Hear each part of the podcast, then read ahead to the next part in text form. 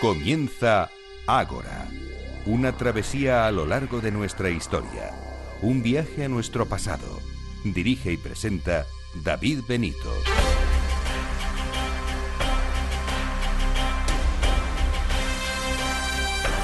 Muy buenas noches y bienvenidos a Ágora, la cita de Capital Radio con la historia. Aquí nos tienen un sábado más celebrando nuestra asamblea eh, en la que tanto ustedes como nosotros seguimos aprendiendo nuevos aspectos de nuestra historia. Y para esta asamblea 209 les hablaremos de lo siguiente.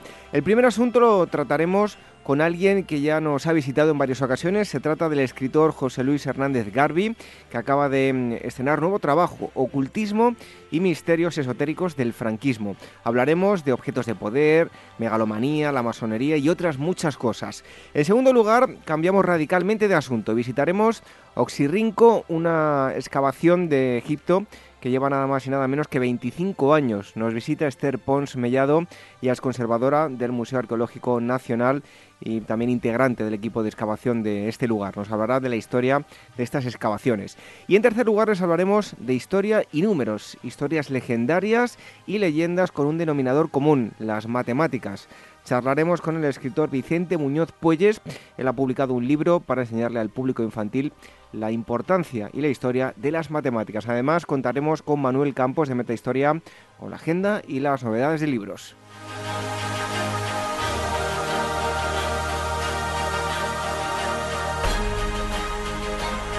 Si quieren contactar con nosotros antes de comenzar con el programa, se lo decimos, contacto arroba y también otra dirección agora arroba capitalradio.es. También lo pueden hacer a través de las redes sociales, el Twitter arroba agorahistoria, facebook.com barra programa y telegram.me barra radio.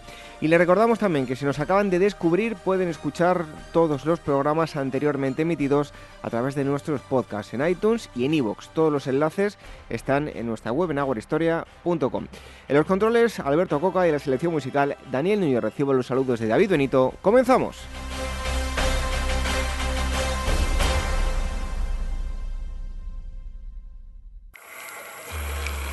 Historias de la prehistoria.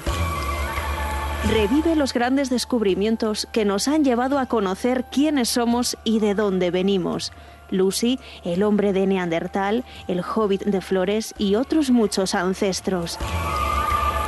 Historias de la prehistoria, un libro de David Benito, editado por la Esfera de los Libros.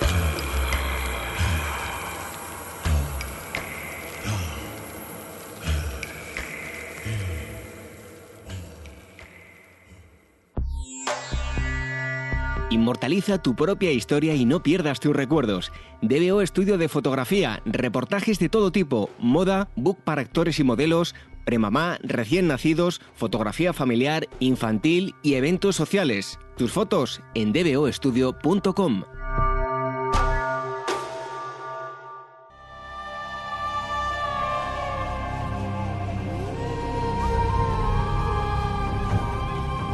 Revive la historia con Ágora, en Capital Radio con David Benito.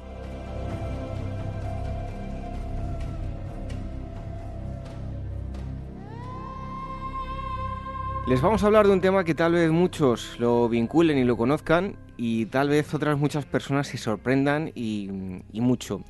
Les invito a que retrocedamos no demasiados años, nos quedamos aquí en el escenario en la geografía española y vamos a retroceder, nada, como digo, tampoco muchos años. Vamos a hablar del ocultismo y misterios esotéricos del franquismo. Em, así se llama un trabajo que acaba de ser publicado por Luciérnaga y el em, autor, pues ya le conocen muchos de ustedes, ha estado aquí con nosotros, José Luis Hernández Garbi, escritor. Muchísimas gracias por estar nuevamente con nosotros. Gracias a vosotros, encantado de estar de nuevo con, con todos vosotros. Bueno, a priori, eh, sin conocer el tema en profundidad, unir franquismo y ocultismo a lo mejor a algunos les puede sorprender, ¿no? Sí, yo la verdad es que es un, es un tema que me planteé al principio cuando empecé a escribir el, el libro, ¿no? El, el ocultismo dentro del franquismo puede resultar un tema incluso de leyenda urbana o de poco rigor histórico, pero la verdad es que cuando uno se sumerge en estos temas y empieza a explorar en la biografía de Franco y deja a un lado quizás el, aspecto político y, militar, incluso historiográfico que ha predominado a lo largo de todas estas décadas, pues descubre que hay facetas del, dictador, de Francisco Franco, que son realmente sorprendentes y algunas relacionadas directamente con el ocultismo.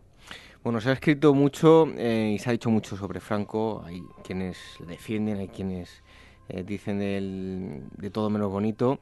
Eh, pero como digo, se han escrito muchos libros analizando la figura de, Franco a nivel político. Pero en este caso hablas de un lado bastante desconocido del dictador, ¿no? Claro, yo creo que es uno de los más oscuros de su, de su biografía. ¿no?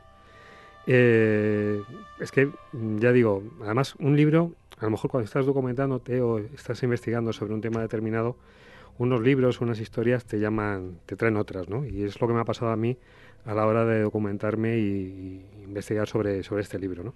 que encontrabas historias de, Franco que son bastante desconocidas y alguna de ellas te conducía a un callejón que, que, nunca mejor dicho era bastante oscuro y bastante y bastante siniestro y siempre sorprendente, ¿no? No te puedes imaginar que a lo mejor el, dictador, una persona que, que, bueno, era bastante, de cara al exterior, era bastante taciturna, introvertida, que apenas se relacionaba con los demás, o al menos le costaba bastante trabajo relacionarse con los demás, pues tuviese esta, esta otra vida, incluso a veces documento, eh, conocimientos esotéricos bastante profundos.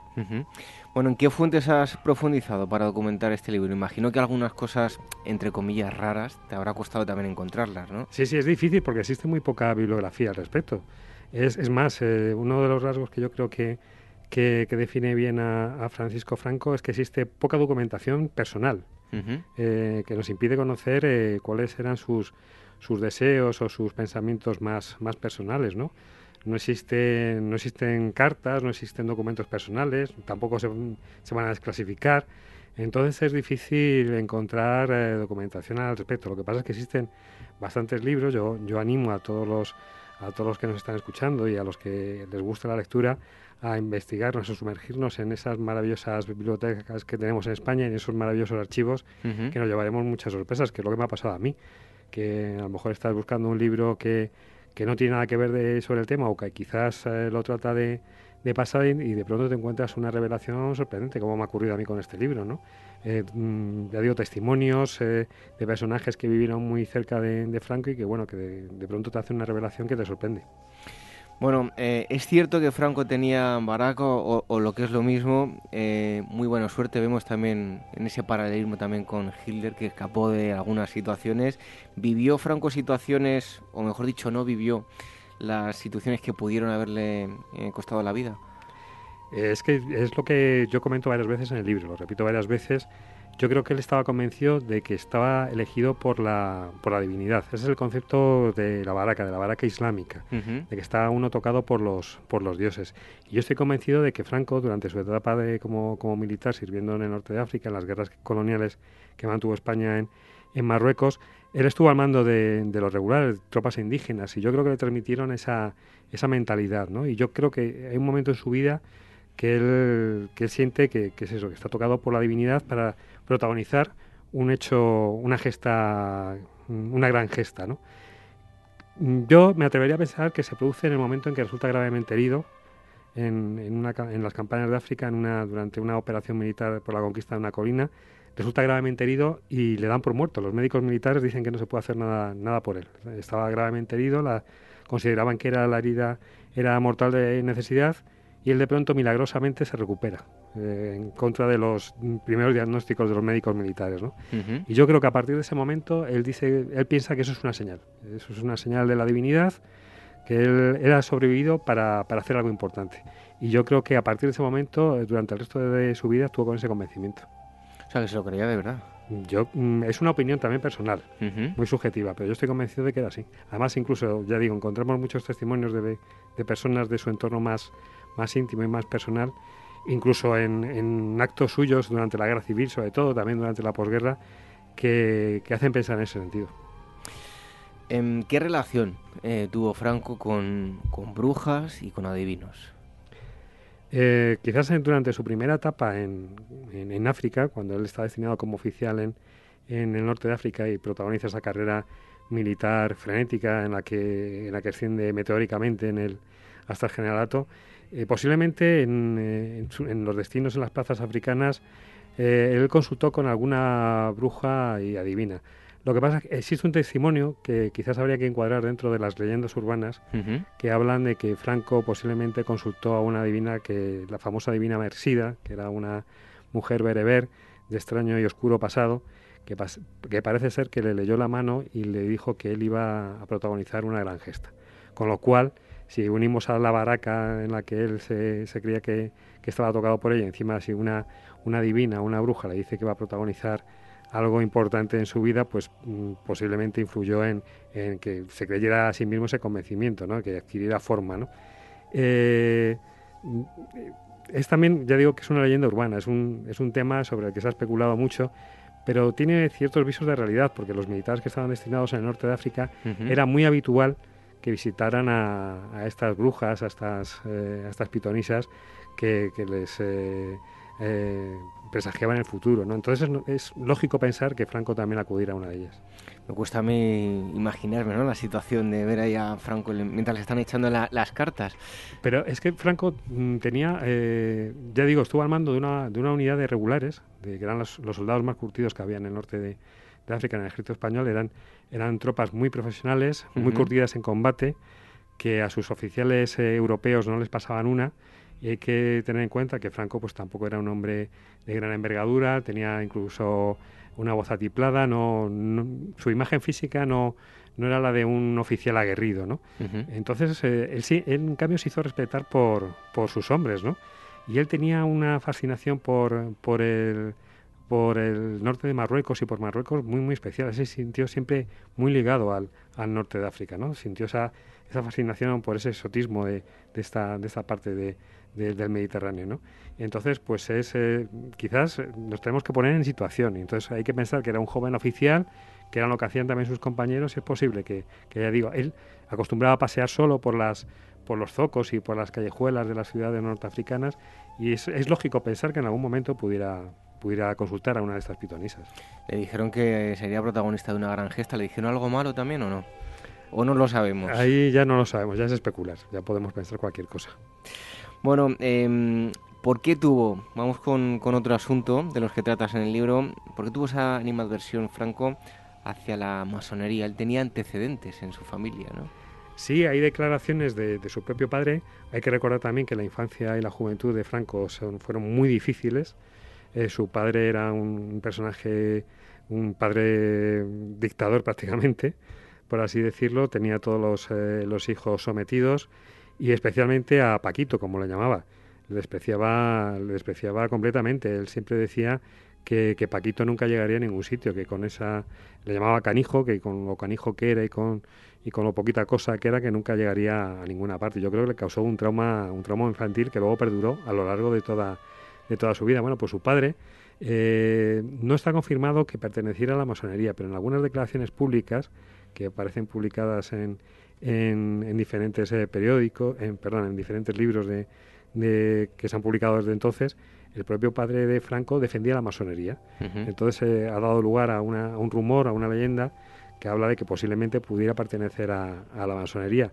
Su hermano Ramón, el famoso héroe del Plus Ultra, del avión que, hizo la travesía sur del, Atlántico Sur en, avión, pues bueno, también está confirmado que perteneció a la, a la masonería.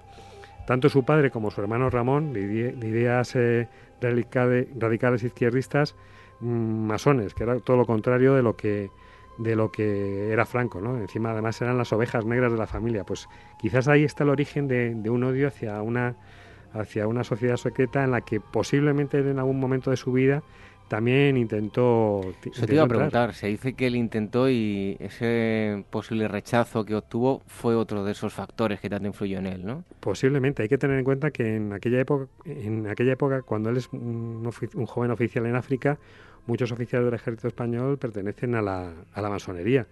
Entonces, bueno, ahí es posible pensar que en algún momento él intentara ser admitido en, en la masonería. Hay también una serie de documentos que afirman esa posibilidad y que fue denegada, ¿no? Y quizás también eso generó ese odio eh, cerval que tenía hacia la, hacia la masonería. Hay que recordar también que, Franco es el autor de, un libro que se titula Masonería, que es una colección de cuarenta y tantos, ahora mismo no recuerdo bien, cuarenta artículos que aparecen publicados en el diario Arriba, un diario del movimiento, en los cuales manifiesta unos conocimientos de, de la masonería que están muy por encima del conocimiento general. Y encima además los, eh, escribe este libro y escribe estos artículos con un, con un extraño seudónimo, uh Bor. Y Jackin Bor es el nombre de las, o Bor, mejor dicho, es el nombre de las columnas del Templo de Salomón que presiden las, eh, las logias masónicas. Entonces esa relación realmente es sorprendente. ¿Por qué eligió ese nombre? ¿Por qué tenía esos conocimientos tan avanzados sobre la masonería? En fin, eh, son, son incógnitas que quedan ahí y hacen preguntarnos muchas cosas. Bueno, resulta sorprendente también, ¿no? Con su ideología y que quisiera pertenecer a la masonería o con los antecedentes de, sus padres.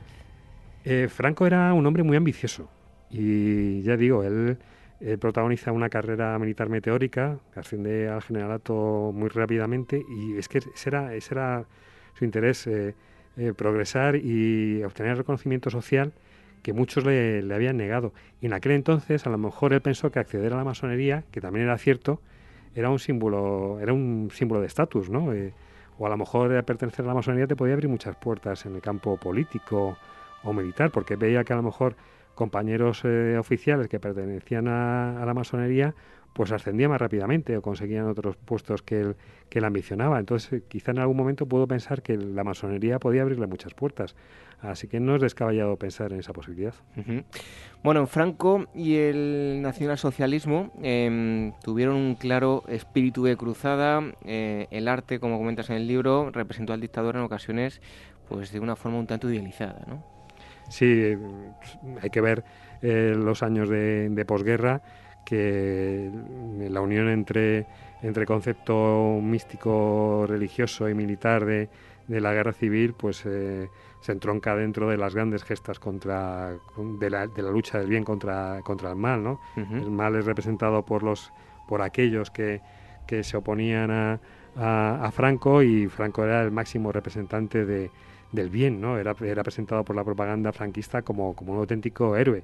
Hay cuadros e imágenes y representaciones, una muy famosa, acabo de referencia en el, en el libro, de, de un pintor boliviano que seguramente la, habremos visto en algunas ocasiones, de Reque Merubia se llamaba el, el, pintor, en la que aparece representado Franco con una armadura resplandeciente, cubierto con una capa blanca y rodado de una aura de santidad y luego de fondo en el cuadro aparece una simbología religioso-militar de la guerra civil, ¿no?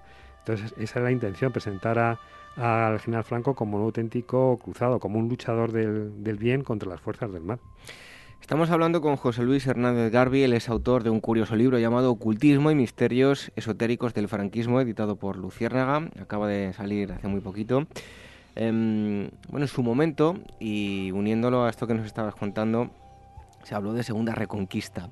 Eh, ahora actualmente, además que hay algunos eh, partidarios de eliminar el, nombre de la designación de Reconquista, pues ya que desde 711 a 1292 pues había pasado demasiado tiempo como para considerarlo reconquista. En aquel momento se llegó a decir, ¿no? La segunda reconquista. Sí, sí, es que son dos términos que se utilizan constantemente por la propaganda del régimen, sobre todo en los en los años de posguerra, ¿no? en las primeras décadas después del final de la guerra civil. El término cruzada y reconquista, además que cuenta con el apoyo de, gran parte de la jerarquía eclesiástica, pues es constantemente utilizado. hay, que, hay que ver la, bibliografía de aquellos años y los, eh, las portadas de los periódicos de aquella época y, las imágenes que nos podía ofrecer el nodo y encontramos esa simbología, como decía antes, de, de naturaleza místico, religiosa y militar. ¿no? Era una especie de, de fusión entre los tres elementos que también proporcionaba al régimen y sobre todo a Franco, porque hay que, hay que decir que bueno, pues la idea de Estado de aquel entonces se identificaba con la figura de Franco, pues se le presenta realmente como un héroe mítico, como un héroe, un héroe cruzado, ¿no? de, esa, de esa segunda reconquista, que es así como se cita en los documentos de aquella época, o de aquella cruzada, ¿no? como también habla la, la, la, la, Iglesia Católica de, aquellos, de aquellos días. ¿no? Bueno, dos eh, ubicaciones, Alemania y España, en un lado nacionalsocialismo eh, y en otra un, eh, un, derivado que es el nacionalcatolicismo. Sí, entronca con lo que acabamos de, acabamos de ver, ¿no? O de comentar, que es que bueno, la, propaganda del régimen pues hace hincapié una y otra vez en ese nacional catolicismo, ¿no? De la misma forma que el nacionalsocialismo de, de la Alemania de Hitler se, se, construyó sobre unos pilares pues, basados en el nacionalismo a ultranza eh, y bueno, una nueva religión basada en la ideología de, de, los teóricos nazis y, demás, pues en España se, sustituyeron algunos elementos pues por otros eh, más eh, más hispanos digamos como sería pues el concepto de, de, la religión católica de defensores de la, de la fe de la fe verdadera y, bueno, el, también el, el, dato de mm, racista, ¿no? Porque siempre se, hacía mucho hincapié también en la raza, ¿no? Hay que recordar la famosa frase del contubernio judeo-masónico, ¿no? y del comunismo internacional contra la España de aquella época, como decía antes, representada en la figura de Franco. Em, en, el libro tratas de varios personajes. Eh, te pido que nos des alguno. ¿Cuáles fueron las amistades peligrosas de Franco?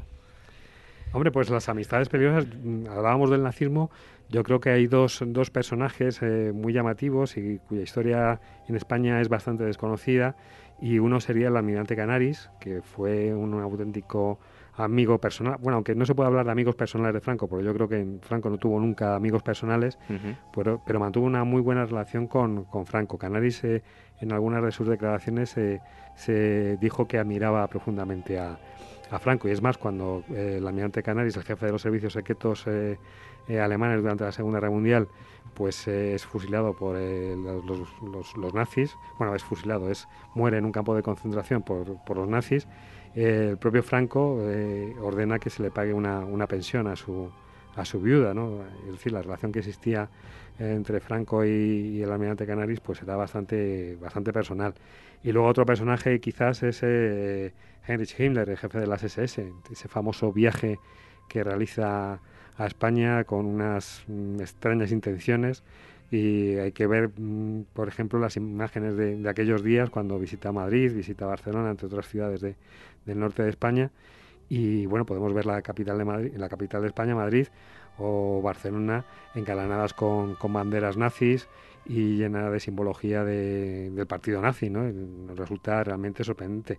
A los que somos de Madrid, ver por ejemplo la, la, el coso de las ventas, la plaza de toros de las ventas, engalanada con, con, banderas nazis y Himmler en el, en el Parque de Honor eh, viendo una corrida de toros, que es lo que pasó, pues eh, nos puede resultar bastante chocante, pero es que fue así. Es que hay que recordar que durante los primeros años de, del régimen franquista, pues eh, mantuvo, mantuvo muy buenas relaciones con, con, los nazis.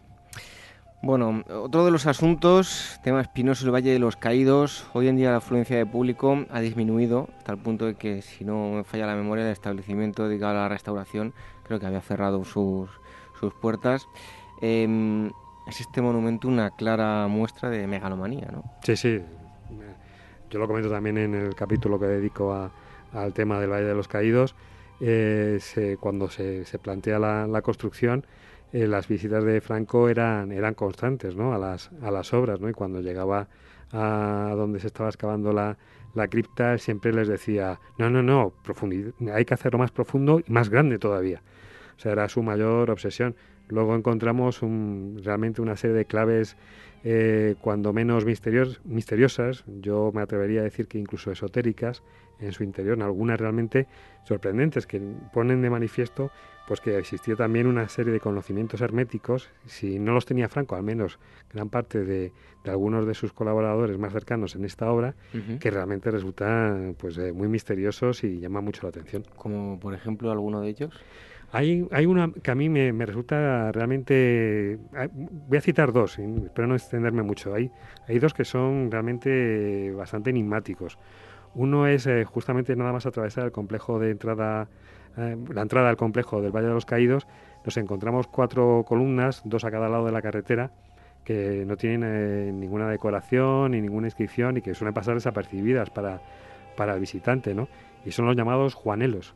Se llaman así porque dicen que en su día fueron, fueron tallados por Juanelo Turriano, el, famoso eh, ingeniero mecánico del siglo, del siglo XVI, que construyó el ingenio, este famoso ingenio que llevaba agua del Tajo al, a la ciudad de Toledo y que luego parece ser que también construyó un, un, robot o un autómata, el famoso hombre de palo, que recorría las calles de Toledo pidiendo, pidiendo limosna. ¿no?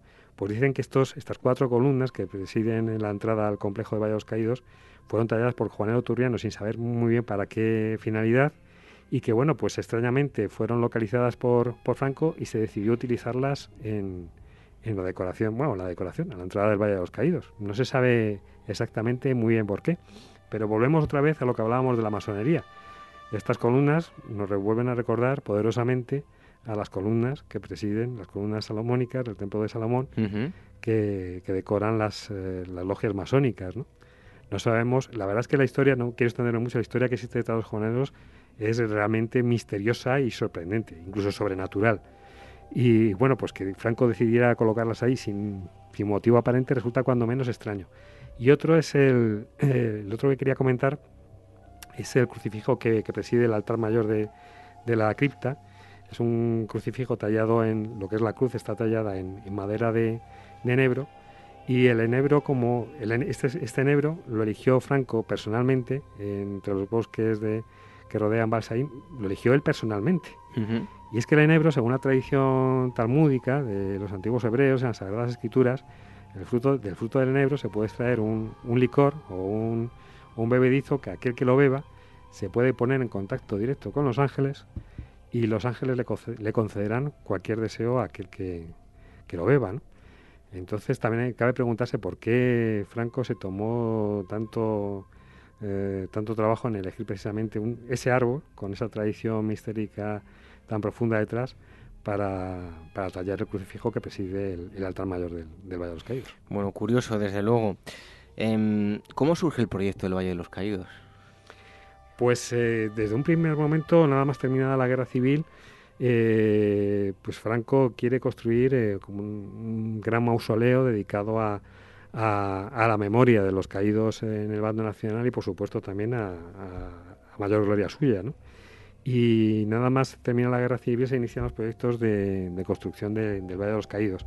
En un principio, y esto no es leyenda urbana, se, pretendió construir incluso una pirámide que sobrepasaría incluso la que, las que podemos ver en Egipto, ¿no? Sería más grande que la, que la, pirámide de Keops, ¿no? Una obra colosal, faraónica, nunca mejor dicho, lo que pasa es que se descartó porque no por problemas técnicos era, imposible eh, construirla. ¿no? Y, bueno, nos encontramos eh, reminiscencias del Antiguo Egipto en la parte de atrás del complejo de Valle Caídos, de la entrada posterior. ¿no? Vemos que el frontispicio que, que da entrada al complejo pues tiene reminiscencias del Antiguo Egipto, con lo cual también es un dato realmente sorprendente. El proyecto se cambia constantemente sobre la marcha, ya digo, Franco visitaba constantemente las obras y cada vez se va haciendo más grande el proyecto, ¿no? hasta las dimensiones eh, faraónicas que tiene hoy en día, que la verdad es que eh, al margen de cuestiones ideológicas yo, yo invito a visitarlo, ¿no? porque eh, te permite tener una idea de cuáles eran las aspiraciones que tenía general Franco y lo que es la lo que es la obra en sí, porque realmente es una obra que sobrecoge, ¿no? Al entrar, tanto por sus dimensiones externas como a la hora de entrar dentro. Yo tengo una anécdota allí, creo que nunca lo he contado en, la radio. en una ocasión eh, tuve la oportunidad de, acudir con, otra persona. Conocíamos a alguien que trabajaba allí y nos metió en las catacumbas.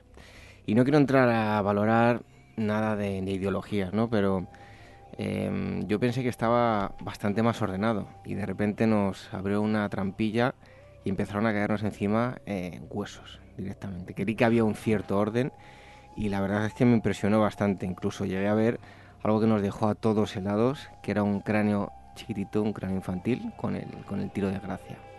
O sea que eso te da, te da bastante que pensar, ¿no? Impresionante la anécdota. Y mira, se me ponen los pelos de punta todavía. Y, yo pensé que, que estaba todo más ordenado, las criptas, ¿no? Una trampilla y empiezan a caer Yo creo que habría que, ordenar, pero bueno, y vuelvo a decir que no entro a valorar ni, unas ideologías ni otras, pero creo que había que poner orden, dado que son eh, bueno personas que, que murieron eh, allí de una u otra forma y, bueno. Una mera anécdota, ¿eh? No quiero eclipsar el tema de, hoy, que es el, el libro. No, desde luego una anécdota muy interesante y sobrecogedora. Bueno, em, la construcción del Valle de los Caídos. Eh, Franco quería que hubiese ido a otra velocidad, eh, al final todo se retrasó y hubo que recurrir a, mano de obra de prisioneros. Sí, es que se pensaba construir el, Valle de los Caídos en un tiempo récord. Prácticamente se esperaba que a final de la década de los 40 estuviera completamente terminado y es que no pudo ser porque las dimensiones del proyecto eran, como decía antes, faraónicas, realmente faraónicas. Y entonces se recurrió sobre todo a, mano de obra eh, mano de obra presa de los campos de concentración que entonces existían en España, en la, España de posguerra. Y bueno, pues eh, iban los contratistas, los contratistas de la obra personalmente, no las autoridades del régimen, sino contratistas que civiles, que, eh, los que iban a los campos de, de, prisioneros o a los campos de concentración y pedían voluntarios para trabajar en las, en las obras. Eh, mucha gente se ofrecía, con tal de salir de aquel agujero, pues eran, eran capaces de aceptar cualquier cosa, ¿no? Y, realmente las imágenes son de que los ponían en fila y los propios contratistas civiles pues elegían a los más aptos. También les preguntaban que cuáles eran sus, su pasado, eh, su formación, en, si tenían algún tipo de formación en, la construcción y demás, y según las características físicas y, y, la experiencia que tuvieran como albañiles o constructores, pues así eran elegidos, ¿no? Otros muchos no, otros muchos quedaban en los, en los campos, ¿no? Y en contra de lo que existe, de la leyenda negra también que existe alrededor de la construcción de los valles de los caídos, hay que decir que, que todos los presos que fueron a, a trabajar al valle eh, cobraban, cobraban un sueldo, un sueldo de miseria, pero cobraban un sueldo. Y luego además eh, eh, se les perdonaba parte de la condena por cada día trabajado. Creo que en un principio, mm, no recuerdo bien si eran tres días o dos días los que se le perdonaba por cada día, por cada día trabajado. ¿no? Entonces, para muchos presos de la, de la época franquista, pues el trabajar en el Valle de los Caídos supuso pues salir del agujero en el que estaban encerrados. ¿Cuál es el futuro? Porque, como he dicho yo antes, la zona de restauración ya ha cerrado, cada vez acude, incluso ha especulado si se iba a llevar eh, el cuerpo de Franco a otro sitio.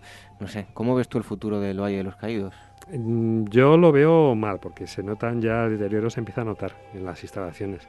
En la cripta hay bastantes eh, goteras, en el interior de, lo que debe ser las... Eh, las eh, criptas donde se guardan los restos, hay que recordar que es de los dos bandos, porque se, guardan restos del bando nacional y del bando republicano. La única condición que se puso a los del bando republicano es que fueran católicos, también están enterrados allí.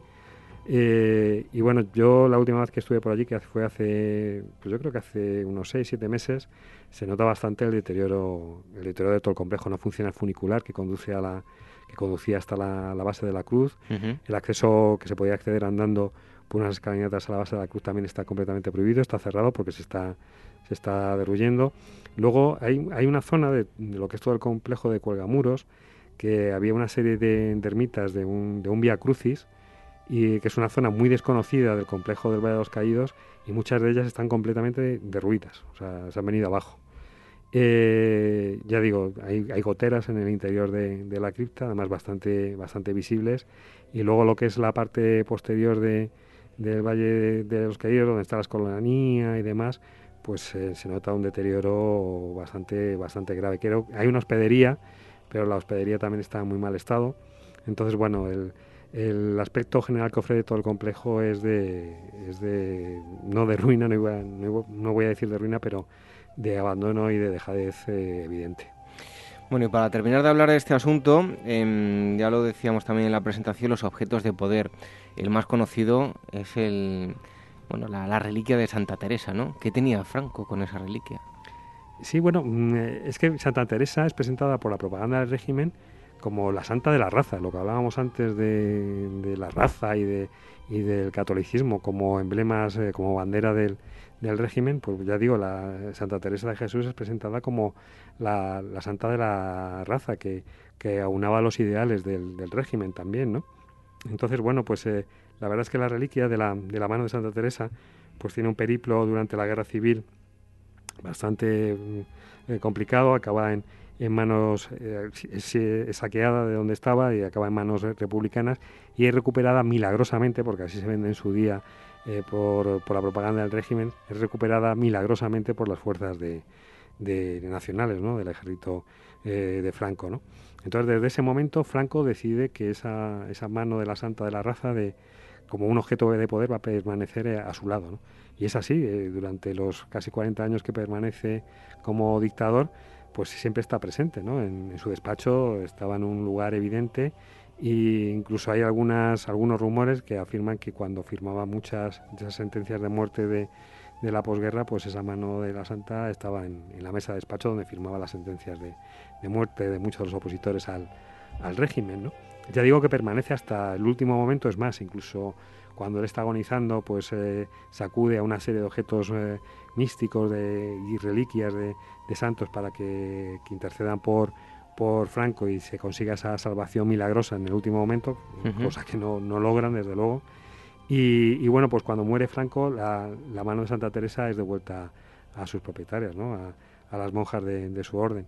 Y es curioso porque la reliquia ya tiene un elemento más, es un, es un relicario muy valioso, de, con, piedras preciosas engarzadas y demás, y se le añade un elemento más, que es la Cruz Laureada de San, Fernando que se le concedió a, Franco terminada la, la, guerra civil y va eh, engastada en lo que es la, muñeca de, la reliquia, de la reliquia del relicario.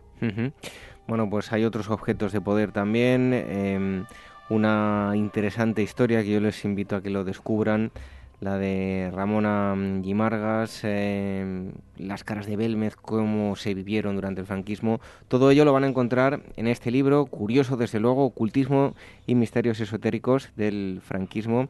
Está editado por Luciérnaga y el autor es José Luis Hernández Garbi. Muchísimas gracias por haber venido un día más aquí con nosotros y te esperamos pronto. ¿eh? Muchas gracias, yo encantado de venir siempre aquí. Y mañana escribir, ¿no? Y mañana escribir otra vez. Nada más levantarse. Nada más levantarse, a seguir trabajando. Venga, hasta pronto. Hasta pronto.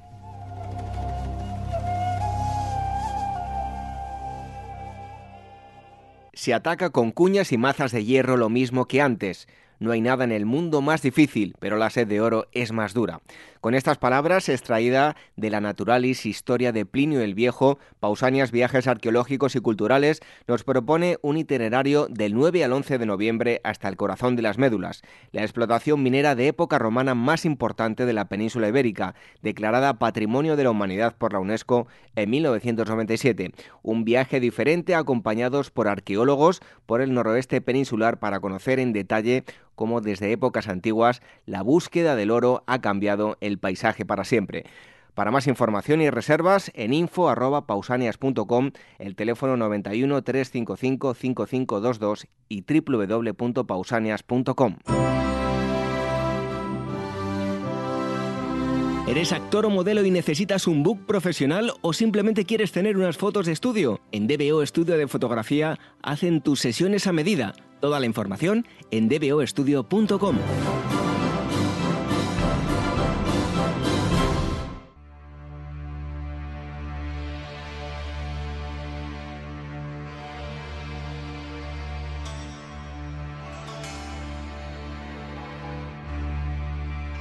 Ágora Historia, con David Benito en Capital Radio.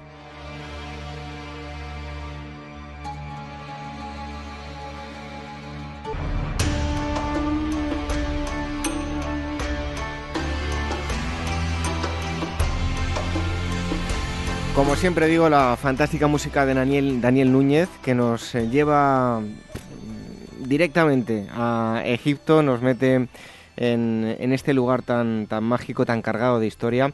Y hoy os vamos a hablar de em, Oxirrinco, eh, nos vamos a ir hasta mm, Egipto, 25 años de excavaciones, aunque en el eh, pasado también se, se excavó, nos podemos remontar a esta época eh, moderna. Y hoy tenemos con nosotros a Esther Pons Mellado, ella es conservadora del Museo Arqueológico Nacional y está aquí con, con nosotros.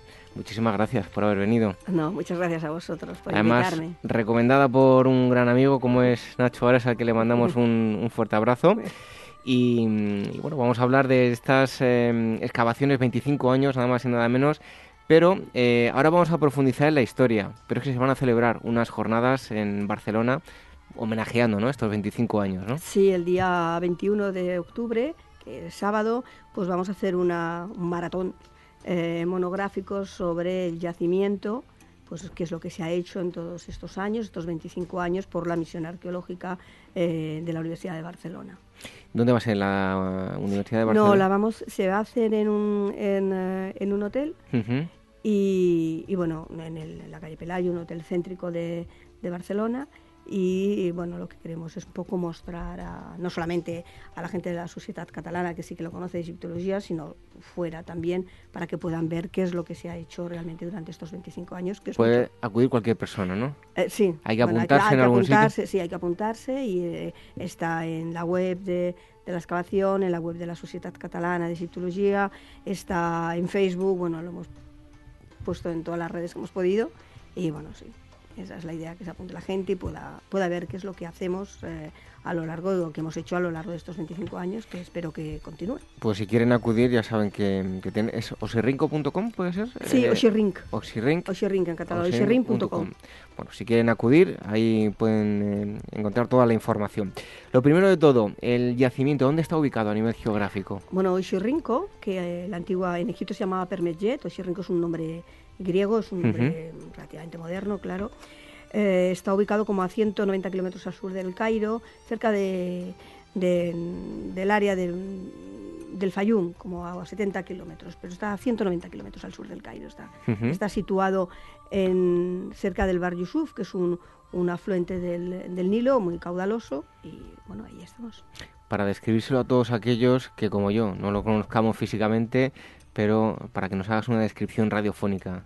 ¿Cómo es? Bueno, de bonito lugar. Sí, bueno, la verdad que estamos en medio del desierto, en medio de la nada, pero el pueblo más cercano está como a dos kilómetros, que es un pueblo uh -huh. pequeñito, que es el, el Bagnasa, que es al que pertenece este yacimiento. Y eh, bueno, eh, Uxerrinco es uno de los cinco yacimientos más grandes que tiene Egipto ahora excavándose, aunque nosotros no tenemos toda la concesión, ¿eh?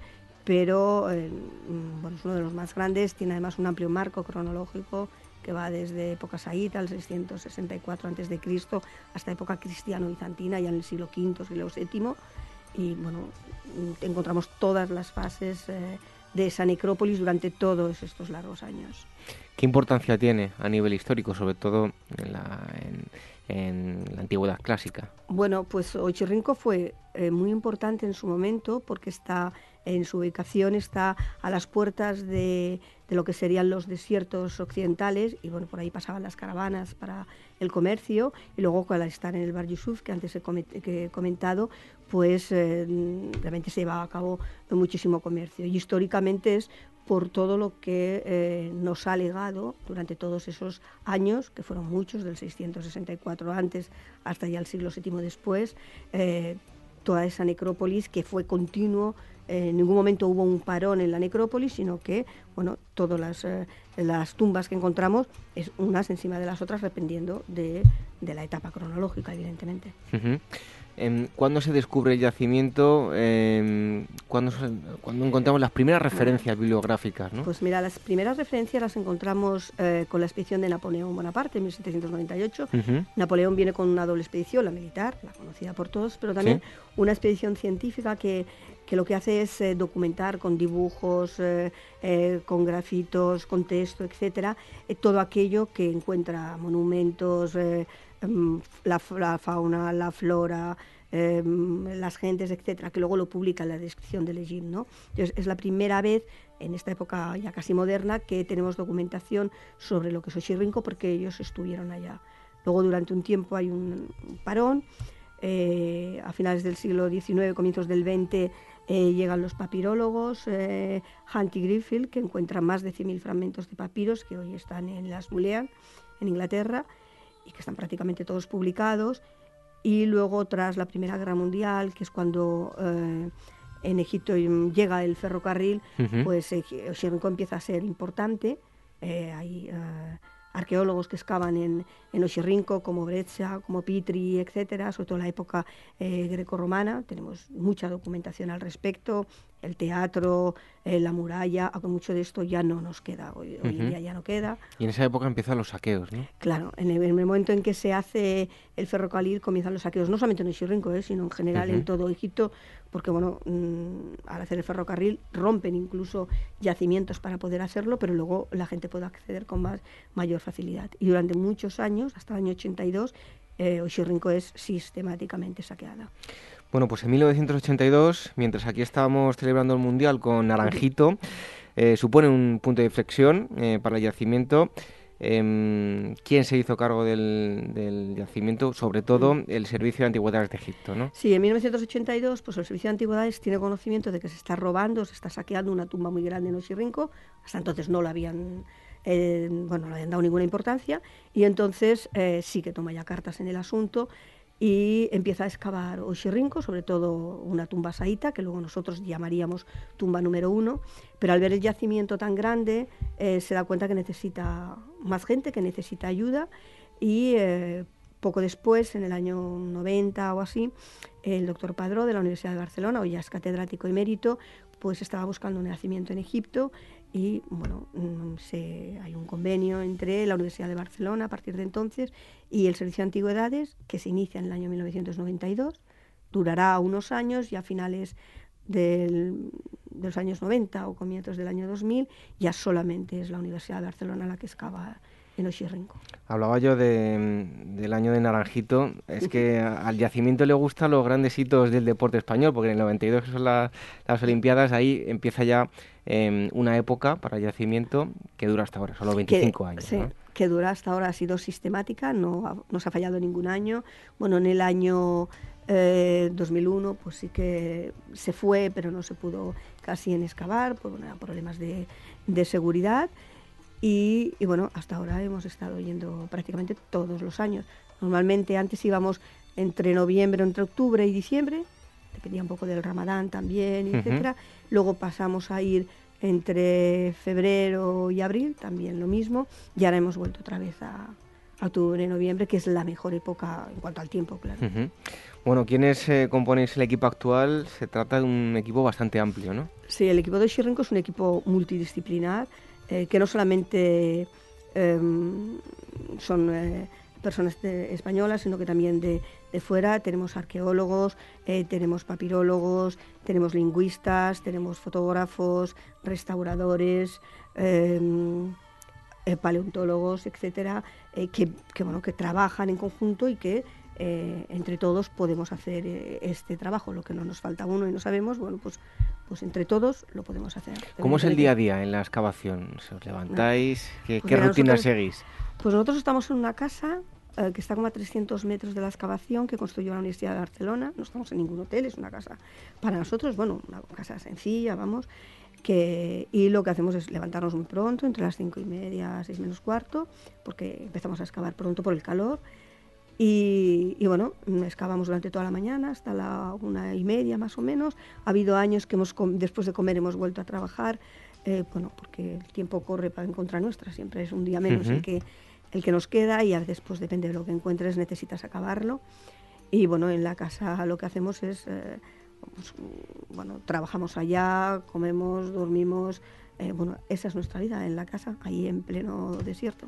Además, bueno, ¿en qué consiste el, yacimiento? Ya un poco la, descripción a nivel morfológico. Em, donde estáis vosotros es la necrópolis alta, ¿no? Donde estáis trabajando. Nosotros tenemos, por un lado, la necrópolis alta, es una denominación nuestra, ¿eh? simplemente porque está en una especie de, montículo. Y luego, durante muchos años, también se ha trabajado en, eh, en el Osireño, que está como a un kilómetro y medio de la necrópolis alta en pleno desierto, es un, templo subterráneo dedicado al dios Osiris de época tolemaica y que bueno, ya ha sido excavado, ha sido unos años excavado y que bueno, se presentó como tesis doctoral hace unos años por la doctora Maite Mascor. Y la necrópolis alta eh, abarca ese marco cronológico del que antes ha hablado, desde la época saíta, con unas grandes tumbas eh, bloques de piedra, construidas con bloques de, de, piedra, abovedada, con varias cámaras funerarias que se comunican entre sí y que han dado eh, bueno, abundante ajuar funerario, desde sarcófagos epigráficos o anepigráficos en piedra, desde bueno, todo lo que es un ajuar funerario, usetis, vasos canopos, evidentemente momias, por supuesto. La época grecorromana, que en cuanto a tumbas es parecida a la, a la de época saíta, pero los bloques de piedra son más pequeños, pero es más o menos el mismo estilo. Y luego la época cristiano-bizantina, que son o, tumbas, fosos de tumbas de hasta cuatro metros con un individuo solamente en su interior o criptas con muchos individuos. Mm, tenemos un, listado de, todas las zonas eh, donde trabajáis en la necrópolis alta. son sectores con una, una designación, ¿no? ¿Qué podemos destacar de, todos estos lugares, los trabajos que habéis realizado, que habéis encontrado? Pues Cuéntanos para que los, pues los oyentes lo sepan.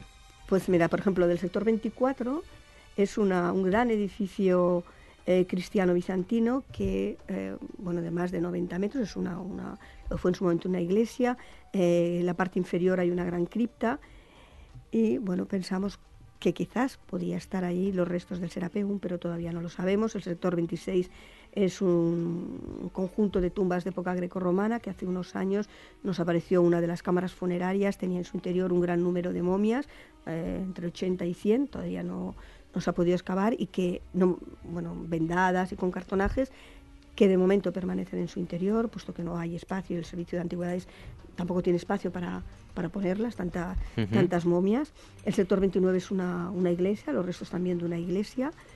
Y importante es el sector 32, que nos aparecieron eh, una ofrenda, nos apareció hace unos años, año 2011-12, nos apareció una ofrenda de unos 7.000 peces oxirrinco, el oxirrinco es un pez, y que algún, casi la mitad estaban momificados, y bueno, era una ofrenda dispuestas como si fuera una especie de sándwich, peces, eh, hojas de palma, peces, hojas de palma, en una extensión bastante, bastante amplia, y donde, eh, bueno, nos aparecieron también algunos eh, cartonajes. El sector 2D casi todos son tumbas romanas, donde nos han aparecido eh, individuos momificados con o sin cartonaje y el cartonaje tiene casi siempre una decoración de época, em, bueno, de aspecto egipcio y de aspecto romano, lo que nos evidencia que había un claro sincretismo entre ambas culturas cuando, cuando llegan los romanos a Egipto, que no, que no se destruye, sino que se complementan ambas culturas. Y con respecto a la época saíta, pues bueno, son eh, tumbas, sobre todo dos de ellas, la tumba número uno, que es la que estaban saqueando en el año 82, y luego la tumba número 14, las más grandes, que tienen en su interior pues eh, em, eh, sarcófagos de piedra, epigráficos, anibiográficos, con la momia en su interior, con el ajuar funerario, con abundantes amuletos, eh, canutillos, los vasos canopos con las vísceras momificadas en su interior, em, objetos de bronce, cerámica muchísima, mesas de ofrenda, bueno, lo que es un ajuar funerario egipcio, que hay mucho, desde luego. Bueno, imagino que poner en orden tantos datos, ¿no? Dada la horquilla eh, temporal a la que tenéis que hacer eh, frente es interesantísimo, ¿no?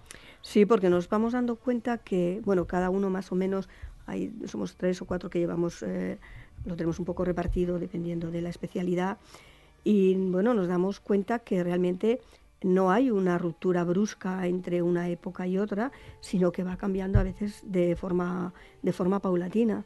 Es verdad que con la llegada del mundo cristiano bizantino la costumbre funeraria va cambiando, cambia más o menos rápida, no de un día para otro, pero aún así hay algunas, algunos aspectos pues, que, son, eh, que son comunes y bueno, y eso nos sirve para ver cuál ha sido la línea evolutiva en, el, en, cuanto al aspecto funerario. En Egipto, sobre todo en Oxirrinco, que es muy clara ese sincretismo entre las diferentes culturas.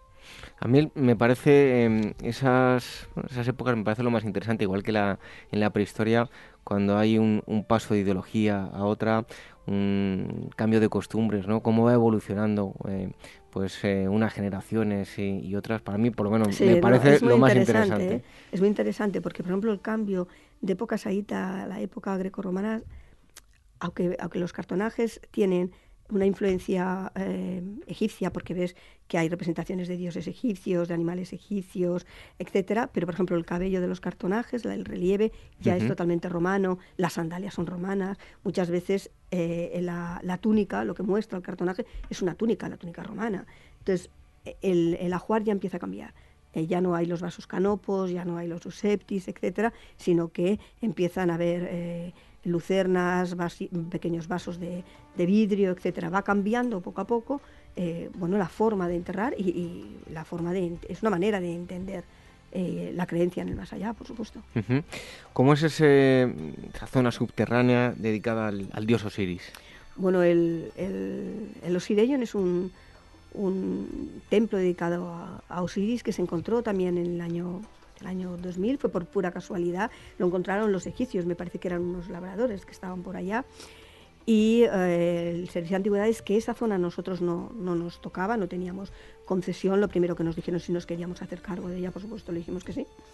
Y es un, un templo que tiene una gran estancia con una una estatua yacente del dios Osiris de casi 4 metros, 3,70 me parece que tiene, en donde se han encontrado infinidad de objetos eh, dedicados al culto de este dios, desde pequeñas cajas con bolas en su interior, con la tapa, em, amuletos, panes, eh, pasteles, figuritas de Osiris, en fin, hay muchísimos eh, objetos, cuando digo muchísimos, muchísimos, ¿eh? muchos, que se han eh, encontrado. Hay dos pasillos, sobre todo uno de ellos, con, nichos que en su momento debió de estar enterrado figuras, dos sillos con los con los objetos, lo pasa que ahora lo hemos encontrado bastante revuelto porque había sido saqueado con los años, lo hemos encontrado bastante revuelto y bueno, es, importantísimo porque en, en, Egipto hay solamente tres osireyos, uno en Karnak, otro Navidos y otro Neshirrico, y el más importante, el que mejor se conserva y desde luego el que ha dado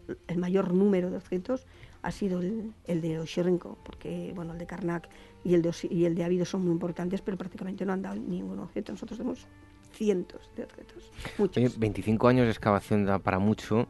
Eh, hace 25 años, bueno, eh, la tecnología no era ni por asomo lo que tenemos ahora en un mismo sitio pero con diferente tecnología. ¿Cómo ha cambiado las cosas? Pues ha cambiado muchísimo. Mira, nosotros empezamos haciendo, bueno, yo llevo desde el año 2000, pero llevamos, empezamos haciendo... Aún así, aún bueno, así, ha cambiado, bueno, mucho, muchísimo. Empezamos a hacer con fichas, con papeles, las fichas de las pues de los objetos para inventariarlos, catalogarlos, todo el diario. Bueno, evidentemente ahora ya tenemos, claro, exacto, ahora ya tenemos base de datos. Antes no teníamos una cosa tan simple, no teníamos ni teléfonos para llamar, teníamos que irnos a algún sitio fuera de... Ahora ya tenemos wifi, eh, tenemos internet, podemos... Bueno, todo eso nos ha cambiado muchísimo. Tenemos además una, eh, una, cometa que la lleva... Eh, bueno, nosotros lo conocemos como J, que él es el que es responsable de este sector 24, este, este edificio cristiano bizantino que he dicho tan grande que hay. Pues él se encarga con una cometa de hacer estas, estas fotos aéreas. y, bueno, que puedes hacer miles y además la foto aérea te permite ver algo que a veces no ves, ver, ver cosas o detalles que, que, no, que, no, que es difícil de, de ver. Y bueno, ya podemos hacer eh, en, en 3D muchos, bueno, muchas cosas que antes era, bueno, por supuesto, impensable antes con el bolito del día y, el papel. Ahora ya no. Bueno, este yacimiento se conoce también, tiene una vital importancia por la cantidad de papiros que se han encontrado, ¿no? Sí, en el año, a finales del siglo XIX y comienzos del XX, eh, los papirólogos ingleses Hunt y Greenfield eh, no solamente estaban por Oxirrinco, sino por el área de influencia de Oxirrinco, y entonces, bueno, eh, se encontró en una escombrería, en un, más de 100.000 fragmentos de papiros, que ya digo, prácticamente todos están publicados. La mayoría están en griego, pero también lo hay en latín, también lo hay en árabe, hay algún egipcio ya tardío.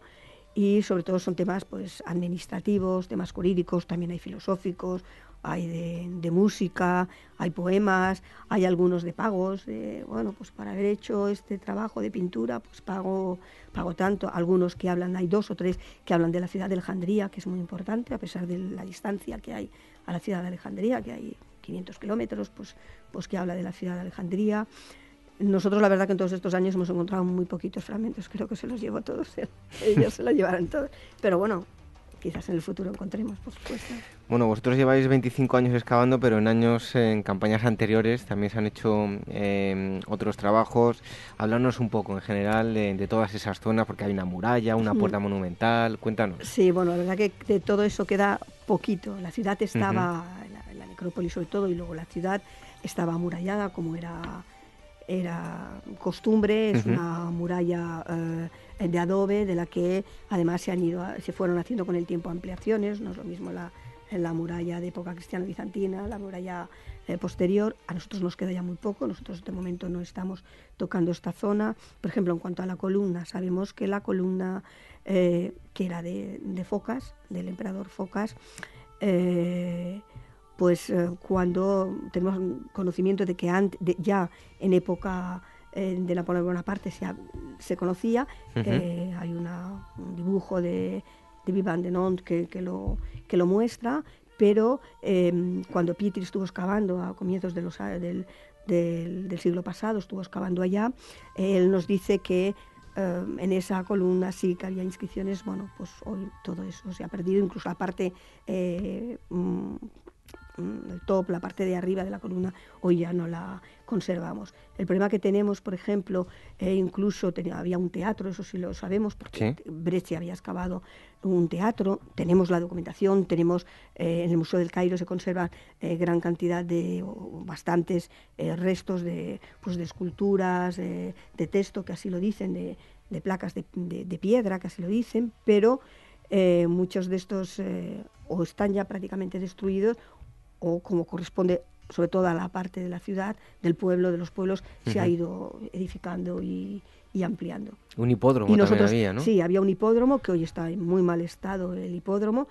Los dibujos que tenemos nosotros eh, del, siglo del siglo XX, de comienzos del siglo XX, muestra que ya no estaba en muy buenas condiciones, pero hoy está totalmente, prácticamente arrasado. De hecho, nosotros todavía no tenemos esa concesión tampoco para trabajarla ya nos gustaría porque sí es verdad que dio una gran cantidad de, material, sobre todo en cerámica, en, um, pequeñas figuras, etcétera, pero de momento bastante tenemos con todo esto, que digo que es muy amplio. Bueno, no solo excaváis, sino que lleváis un trabajo eh, bastante importante de restauración, ¿no?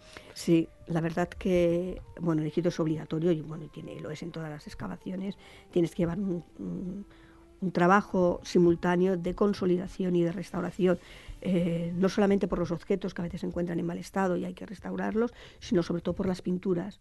En el edificio del sector 24, por ejemplo, han aparecido muchas pinturas en los muros, pinturas de época cristiano-bizantina, textos en griego, textos en copto, y, eso hay que consolidarlo y restaurarlo porque es muy fácil que con el sol, sobre todo, con el viento, que se vaya. Así que eh, tenemos un, bueno, no es un equipo muy grande, pero pues bueno, eh, Bernard Burgaya, Margallida, eh, Xavier Riad, que han estado trabajando y que dedican horas y horas al trabajo. Eh, hace unos años se encontró una casa funeraria de adobe con unas pinturas, pues bueno, Jonás y la ballena, pinturas de águilas, de corderos, etcétera, de temas vegetales, y todo eso se tuvo que sacar y bueno, y se encuentra en el Museo Copto. Bueno, nos has hablado del presente. ¿Cuál es el futuro a corto y largo plazo de estas excavaciones? Bueno, el futuro a corto y largo esperemos que sea para mucho tiempo. Eh, nos queda muchísimo, todavía muchísimo. El año pasado dejamos pendiente un, bueno, encontramos una, estructura circular de, de, ladrillo que no sabemos, estamos vamos, desde el principio, tiene unos 10 metros de diámetro, no sabemos lo que es, nos queda por excavar esto, pero nos queda toda la parte cristiano-bizantina, partes de las tumbas eh, romanas que, vemos que, que nos queda por que está todavía sin excavar, que están los estratos, pero hay que tener en cuenta que, por ejemplo, las tumbas, muchas de ellas están muy profundas y hay que bajar mucho para, para poder encontrar. Algunas no, no están tan profundas, pero algunas sí. Por ejemplo, la tumba 14 está a 6 metros o 7 de profundidad. Antes hay que bajar todo eso, ¿no? Y eh, antes de encontrar determinado eh, etapa cronológica, como es la época romana, saíta, hay que eh, trabajar la época cristiano-bizantina que la tenemos encima y por lo tanto hay que excavar las tumbas una a una, documentar los individuos, lo que allá se encuentran, los estratos, etcétera, y eso lleva muchísimo tiempo. Nosotros esperamos que dure mucho. Seguro que sí, seguro que sí. Bueno, pues si quieren em, conocer más eh, en profundidad este proyecto, les invitamos a que vayan a las jornadas em, que se van a celebrar en, Barcelona. Recordamos el, día y dónde se tiene que meter la gente para pues, apuntarse. Pues mira, es el día 21 de octubre y bueno, primero lo pueden ver en Facebook, pero si no en la página web de la propia excavación, que es oshirink, acabado en c, y bueno, y ahí para poderse apuntar a estas jornadas, que hablaremos de todos estos temas y de, y de cosas que nos han quedado, de aspectos que nos han quedado en el tintero, pues será una oportunidad porque será única.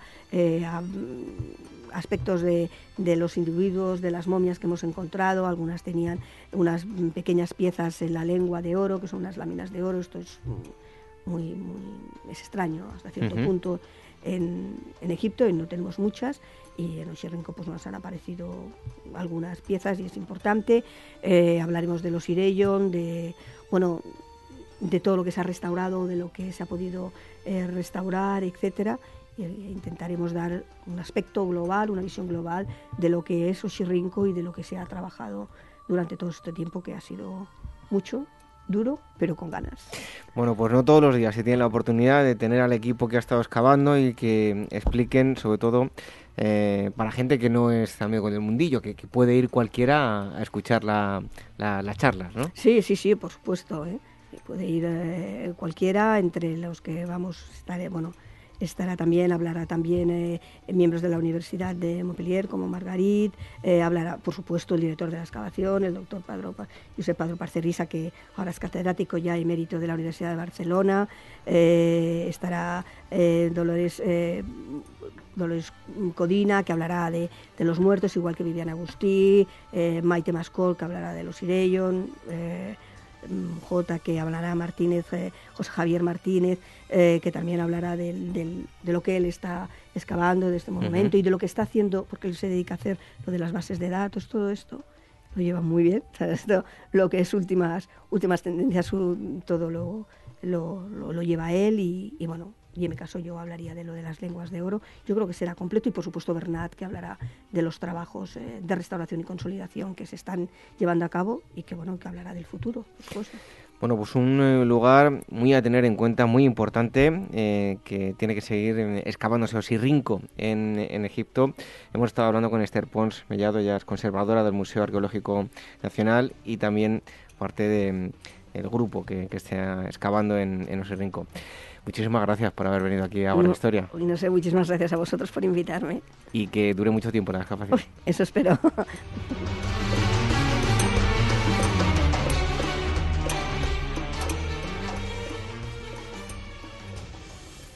A finales de la Edad del Hierro, mientras la ciudad de Roma crecía hasta convertirse en un imperio, los pueblos célticos del norte desarrollaron su propio fenómeno urbano, los ópida. Este mes descubre con Despertaferro Arqueología e Historia el origen de las ciudades en la Europa septentrional y unas sociedades celtas mucho más refinadas y complejas de lo que hasta ahora conocíamos. A la venta en librerías, kioscos, tiendas especializadas y despertaferro-ediciones.com. La llegada al mundo de un hijo o hija es algo único e irrepetible. Inmortaliza sus primeros días con fotografías y una estética muy cuidada. En DBO Estudio de Fotografía os harán un reportaje inolvidable, un tesoro para los padres y para los hijos. Toda la información en dboestudio.com.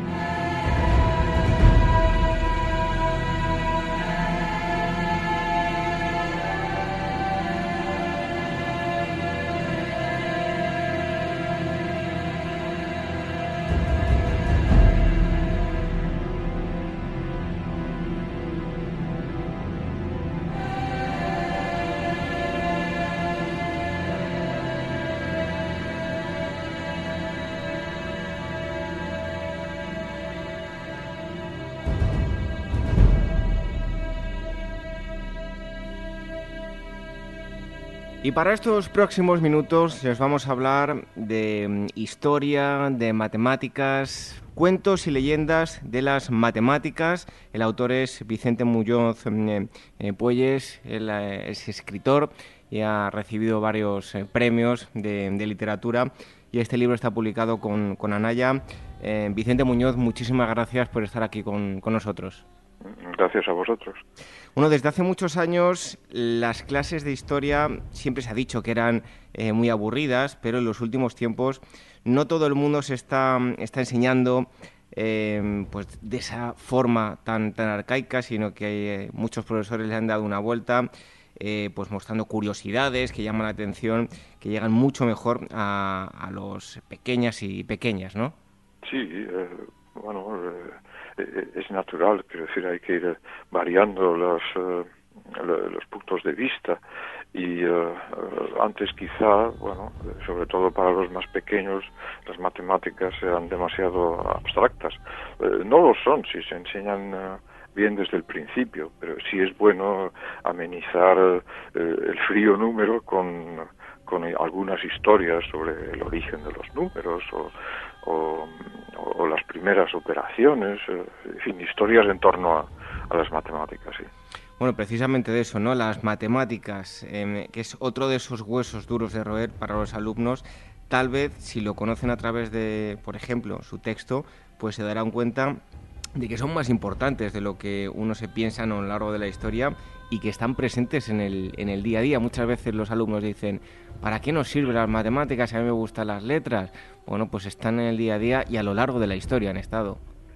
Sí, claro, quiero decir, incluso se, discute eh, si cuando se inventó la escritura eh, no fueron los números lo, primero que, se escribió.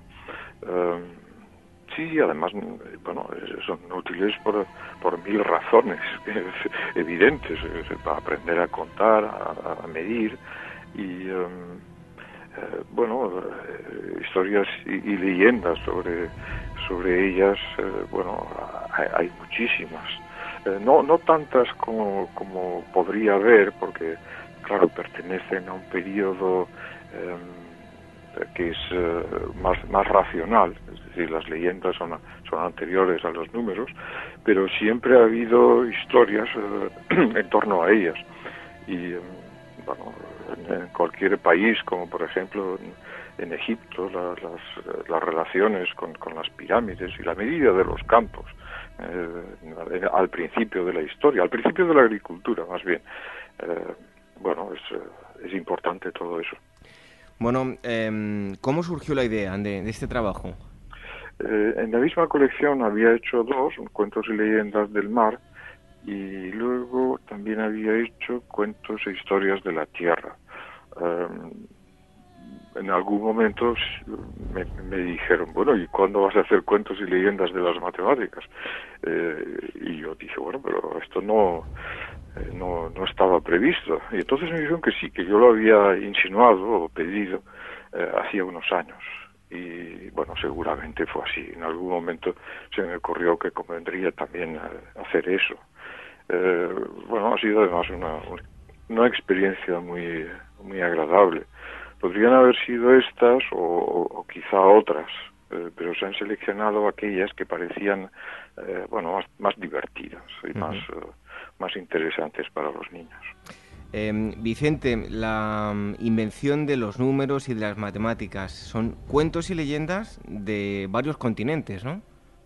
Sí, eh, claro, quiero decir, las, matemáticas eh, tienen un sentido universal, eh, incluso más que los, que los idiomas.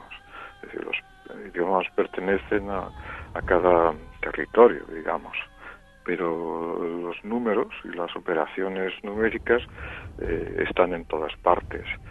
Eh, no, no, posiblemente no se originaron al mismo tiempo en varios lugares, bueno, o quizás sí, eh, quizá ocurra como con los alfabetos, que se inventaron al mismo tiempo en, en cinco o seis continentes incluso. sí, hay una, hay una universalidad y por eso hay leyendas de, eh, de África o, del Pacífico o de, Europa. Y, sí, eh, eh, bueno, hay que entender de todas maneras que muchos pueblos no tenían los pueblos que se llaman pueblos de cazadores y que todavía hay en, algunos lugares, aunque han cambiado de, de vida, no tenían una necesidad de que sus matemáticas fueran muy complicadas eh, contaban en un sentido muy, muy general. A veces solo tenían el 1, el 2, el 3, quizá el 4, porque además correspondían un poco a los dedos, entonces quizá tenían... no, pero ni siquiera hablaban del 5, porque no les hacía falta más. Decían las piezas que habían cazado o los árboles que habían en, un eh, desierto. Eh, entonces, bueno, solo, solo al llegar a Europa y, y quizá en, en Oriente, eh, la necesidad de, que las matemáticas fueran más complicadas eh, se, hizo, se hizo evidente. En cuanto a la ordenación de, los números, que dedica un, capítulo, eh, los relatos, pues tenemos egipcios, romanos, de la India y también em, algo en la dirección de la búsqueda del cero en la antigüedad, ¿no? Sí, bueno, claro, hay, hay, hay de todo. Los, los, indios, por ejemplo, parece, los indios de la India, parece que, que aportaron el, el cero, aunque bueno, hay, hay algunas discrepancias, porque también es verdad que algunos lo, lo sitúan en, en, la antigua eh, Babilonia incluso. Pero los, los indios de la India aportaron también, aparte del, del posible cero, el, el, orden de los números, que, que, es tan, tan importante, bueno, es más importante en realidad que su, que su forma. Eh, bueno, es curioso, además, eh, después de, de haber escrito el libro, que, es lo que suele ocurrir, aún he aprendido más cosas, es decir, se podrían, se podrían contar más historias sobre, sobre los números. Pero es verdad, cada, cada país eh, o cada territorio, continente, tiene su relación, tiene sus propias matemáticas, pero claro, acaban formando parte, digamos, del, del, acervo común. Si son, si son exactas, si son precisas, pues incorporan a la historia de, las matemáticas de toda la humanidad. Estamos hablando con Vicente Muñoz eh, Polles, eh, es autor de Cuentos y Leyendas de las Matemáticas, un fantástico libro editado por Anaya y fantástico para que los eh, pequeños pues, se acerquen a, las matemáticas y, su historia. Hoy en día tenemos calculadoras, tenemos ordenadores, antes también lo que eran instrumentos para medir. ¿En qué historias se ha basado para contar y hablar de, estos instrumentos de matemáticas? Ah, bueno, sí, hay, hay, uno, hay uno sobre la velocidad, eh, ese de, de, Japón, ¿no? Ese de, un, uh, niño que, que, calcula más rápido que, que algunos uh, ordenadores. Sí, bueno, recuerdo eso, recuerdo el, el, del, el, el del abaco, eh, que claro, es un, es un aparato que, que se utiliza mucho en, todavía en, en Oriente, eh, aún habiendo calculadoras y en, muchos eh, países eh, se utiliza sobre todo en, los mercados como algo más, más fiable e inmediato. También es verdad que es porque lo, lo, lo manejan de una manera muy eh, rápida. Eh, decir, ves en, en, esos países, ves, ves cómo manejan el abaco y parece tan extraordinario como una eh, calculadora. Y luego sí, es verdad, hay una, hay una historia eh, de, que ocurre en, en Japón, de una, eh, un estadounidense que, utiliza un, un ordenador y, y hay un, un, niño, creo recordar, que en fin, lo vence o está a punto de vencerlo, no lo sé. Uh -huh. Eh, los números mágicos es otro de los apartados, bueno, pues habría que citar a Pitágoras, entre otros, pero también, por ejemplo, relata un cuento ruso para, para hablar de este asunto, ¿verdad? Sí, eh, sí, el cuento de los siete bogatirs es un cuento que, me impresionaba a mí de niño, eh, porque, bueno, son ellos son siete eh, y luchan contra el enemigo y, bueno, es, es, un cuento ruso y, cada vez que, que asestan un golpe al, al enemigo, el enemigo se divide en dos y aunque ellos son muy muy fuertes y, y poderosos eh, claro el enemigo les acaba, acaba eh, venciendo por, por la imposición del, del número y hablamos de, de, números, como puede ser pues, lógico, sí, hablando de, pi, por, de, claro. exacto, de, de, matemáticas, pero eh, tenemos que hablar también de geometría, eh, mm, muy, muy sí. vinculada a las grandes civilizaciones, sin duda. Sí, sí, claro. La, la geometría siempre ha sido un, un acompañamiento indispensable de, las matemáticas o de la aritmética. Um, sí, ahí hay algunos uh, cuentos uh, relacionados con el número pi y, uh, y alguna vez con, con su precisión, como, como sabemos, eh, la, la, continuación del, del número, la, la, precisión puede ser prácticamente infinita, sino, sino infinita del todo. Y entonces, eh, bueno, se, se habla de, de, alguna vez que se ha dado una, una falsa precisión sobre el número pi, se ha intentado imponer y, bueno, se ha demostrado que, que siempre había una precisión. Se ha intentado imponer incluso legalmente. Eh, y entonces se, se ha visto que eh, bueno, que, que, eso no, no podía eh, tener ningún tipo de legitimidad y que el número pi siempre puede ser más, más preciso, siempre puede contener más, más decimales.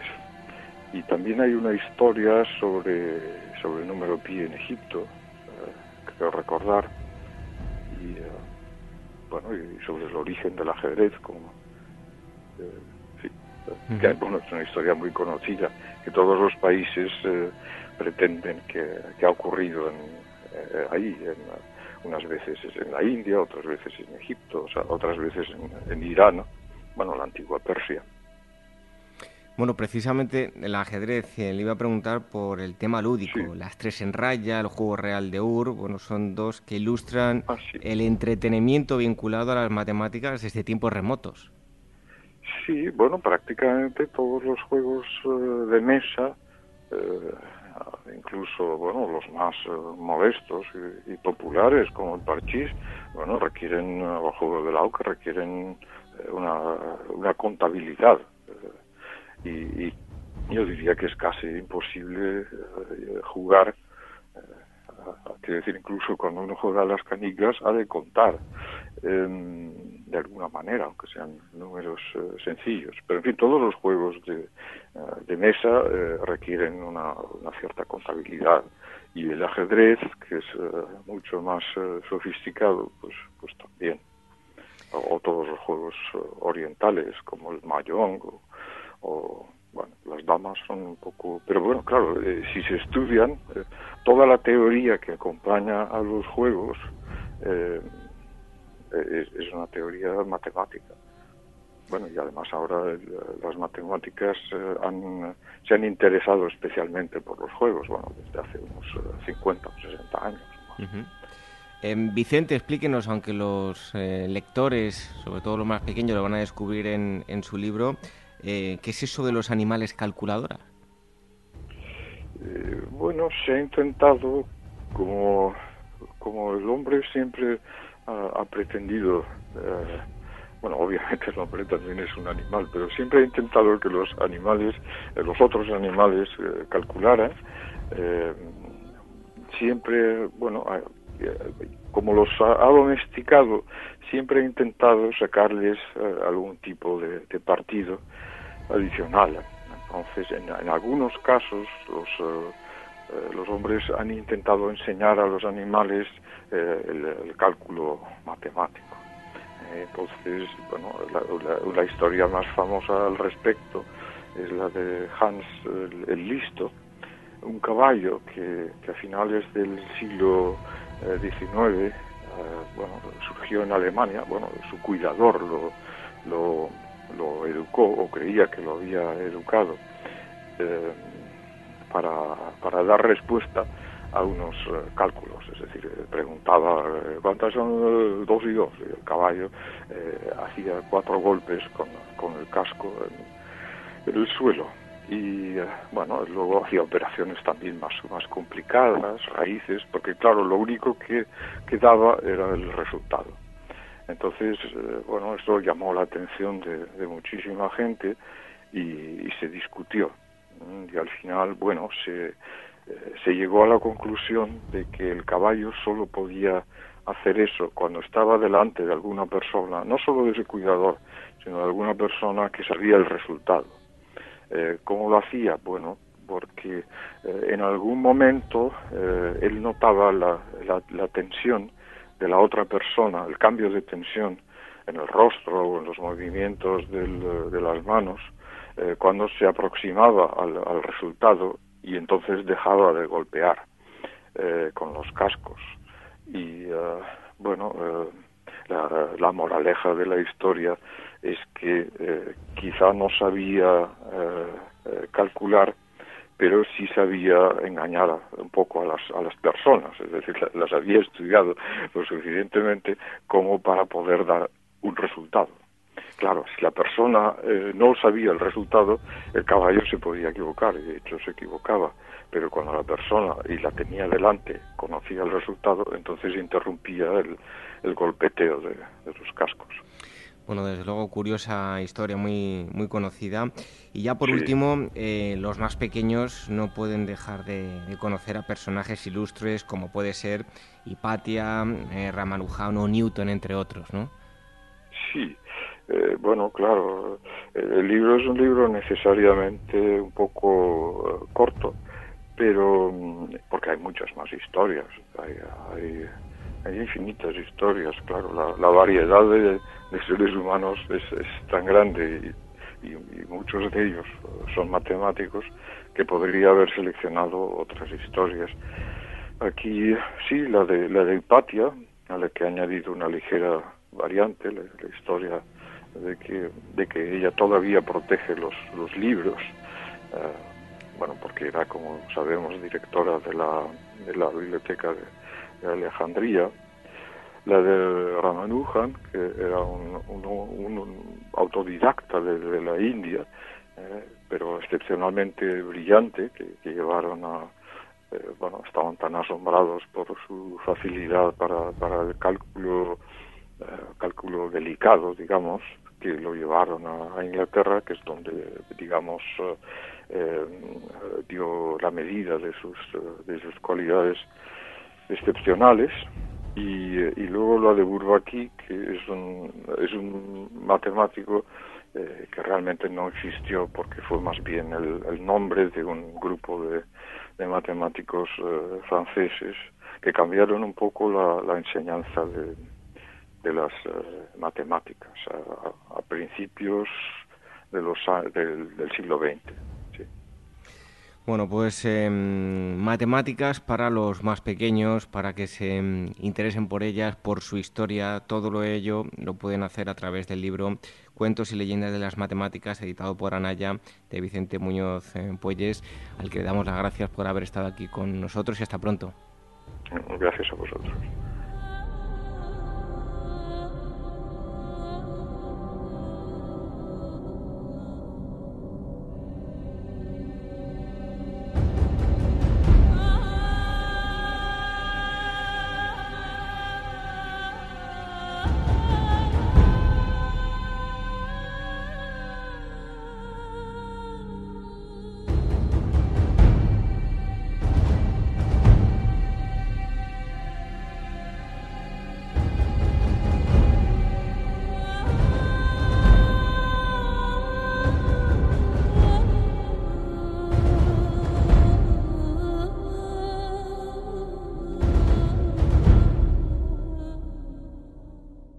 Este mes Despertaferro Historia Moderna reconstruye momento a momento la histórica batalla de Pavía durante las guerras de Italia, una victoria de los ejércitos del emperador Carlos V contra Francia que dio comienzo a la hegemonía de los tercios españoles en los campos de batalla de Europa, a la venta en librerías, kioscos, tiendas especializadas y despertaferro-ediciones.com.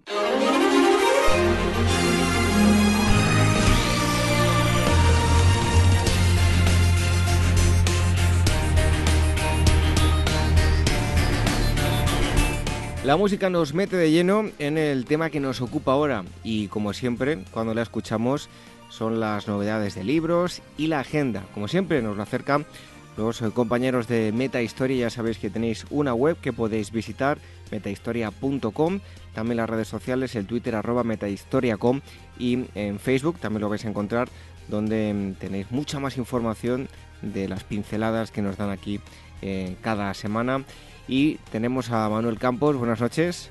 Buenas noches, David. Pues lo primero es eh, pedirte las eh, novedades, como siempre, y en primer lugar nos traes eh, un libro que se llama Montecasino. Pues esta obra que ha publicado Atique dos libros del historiador y, y ex militar Peter Cadic Adams es un libro muy interesante porque aborda una de las batallas más menos conocidas de la Segunda Guerra Mundial y una de las más en proporción más cruentas, que fue en Montecasino, que es en Italia, en el centro de Italia, donde hay una abadía muy famosa también de Montecasino, muy, muy antiguo, donde se enfrentaron hasta 10 ejércitos, porque el subtítulo del libro se llama Montecasino 10 ejércitos en el infierno, y en unas condiciones muy muy reducidas, con un clima muy adverso y además en, en colinas escarpadas se enfrentaron los aliados contra los nazis en una de las batallas más, más cruentas, en las que los nazis consiguieron con muy pocas paraquedistas que estaban en la abadía y muy pocas tropas contener el avance el avance durante, durante, durante, meses. El libro, la verdad es que es muy, muy minucioso, recoge los detalles de la batalla con testimonios de los que combatieron y también con un gran eh, estudio documental. La verdad es que es un libro muy interesante porque la batalla fue, la verdad es que fue bastante, muy, muy dura y muy vamos y con gran importancia en el, avance aliado por, el, por, por toda Italia. El segundo libro de hoy, Las personas de la historia.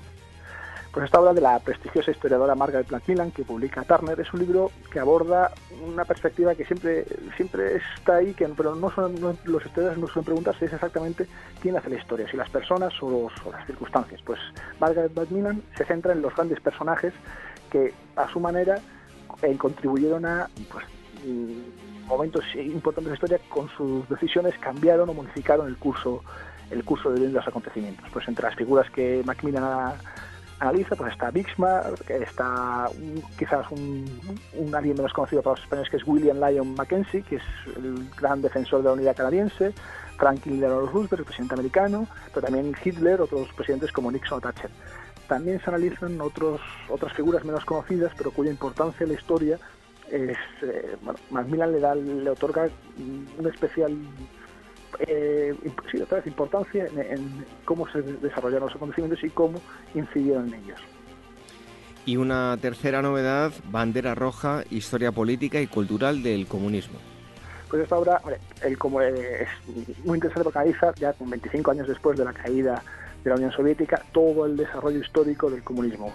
Una ideología política bastante controvertida, en la que, claro, su gran exponente fue la Unión Soviética, pero también ha tenido otros países como China, Cuba, y el historiador eh, David Priestland, que publica en crítica esta obra, pues analiza todo el desarrollo histórico y político de la ideología comunista, su aplicación en los distintos eh, naciones en los que ha triunfado, así como también, por supuesto, las derrotas y los, los, grandes eh, fracasos de comunistas, así como también las consecuencias no tan negativas y los actos bastante controvertidos que ha realizado y también se, estudia un poco el, aspecto cultural, es decir, la verdad es que el comunismo triunfó, eh, triunfó mucho en, dentro, de dentro de un sector de los intelectuales, sobre todo a, partir de la mitad del siglo XX, y pues en este libro se analiza muy bien el desarrollo cultural que tuvo el comunismo dentro de Europa y, y en América. Eso en cuanto a las novedades, pero mm, tenemos actividades, así que Atende todos porque la primera de ellas, Congreso, la esclavitud y sus huellas.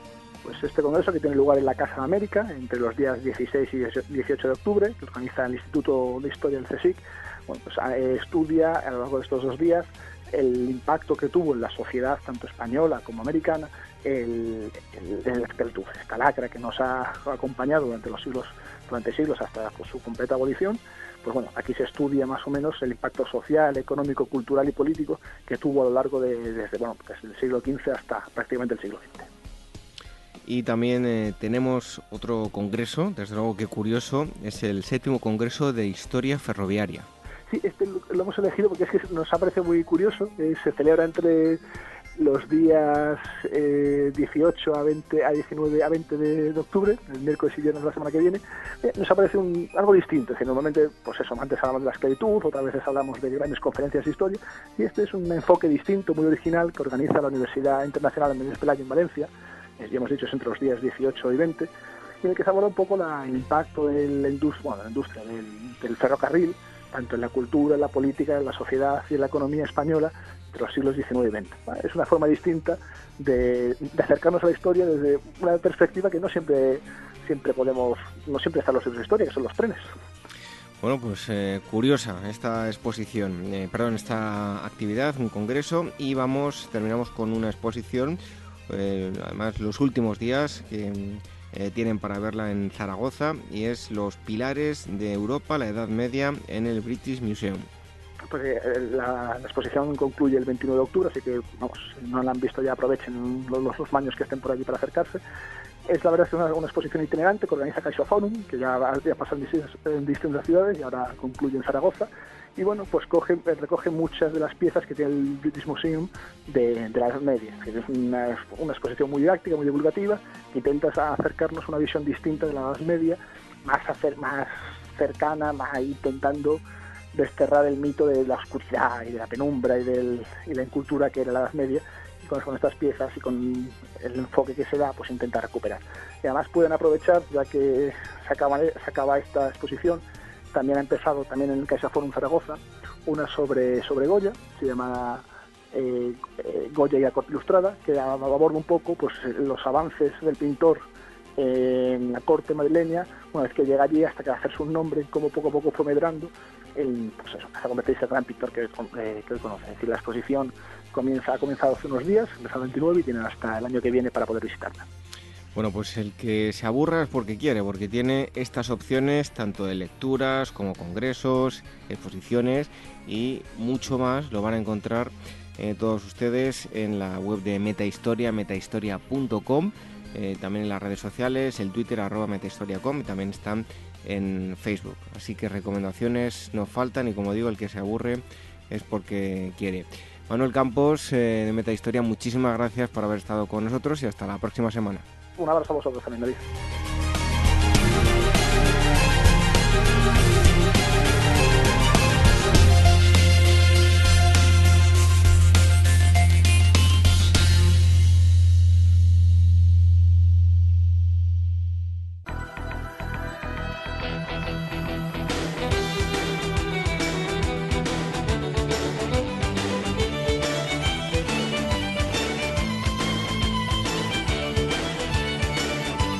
Acontecimientos relevantes eh, a lo largo de la historia durante esta próxima semana llega el momento de las efemérides. 14 de octubre de 1066 tiene lugar la batalla de Hastings, una de las más trascendentales de la historia de Inglaterra entre el ejército dirigido por Harold II, rey sajón de Inglaterra, y una fuerza invasora capitaneada por el duque de Normandía, futuro Guillermo I el Conquistador.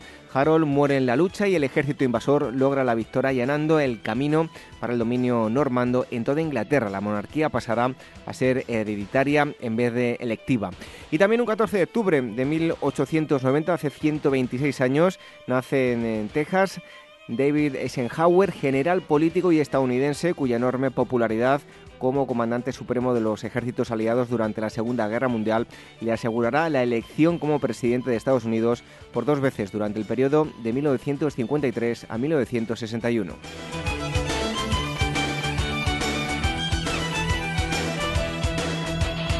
15 de octubre de 1582, auspiciada por el Papa Gregorio XIII, entra en vigor una reforma del calendario que supera y elimina el error de 10 días respecto al año solar que se ha ido acumulando desde la implantación del calendario juliano. El día anterior, o sea, ayer, no fue 14 de octubre, de 1582, sino 4 de octubre. Y también en 15 eh, de octubre, pero del año 1989, en Sudáfrica, el presidente Frederick de Klerk excarcela a Walter eh, Sisilu y otros dirigentes del Congreso Nacional Africano, partido fundado en 1942 con el fin de unir a todos los africanos en la lucha por sus derechos, especialmente contra las políticas del apartheid, legalizando desde legalizado desde 1960. Nelson Mandela aún permanecerá en prisión del CNA y otros partidos serán legalizados el 2 de febrero de 1990. Mandela será liberado el 11 de febrero de ese mismo año.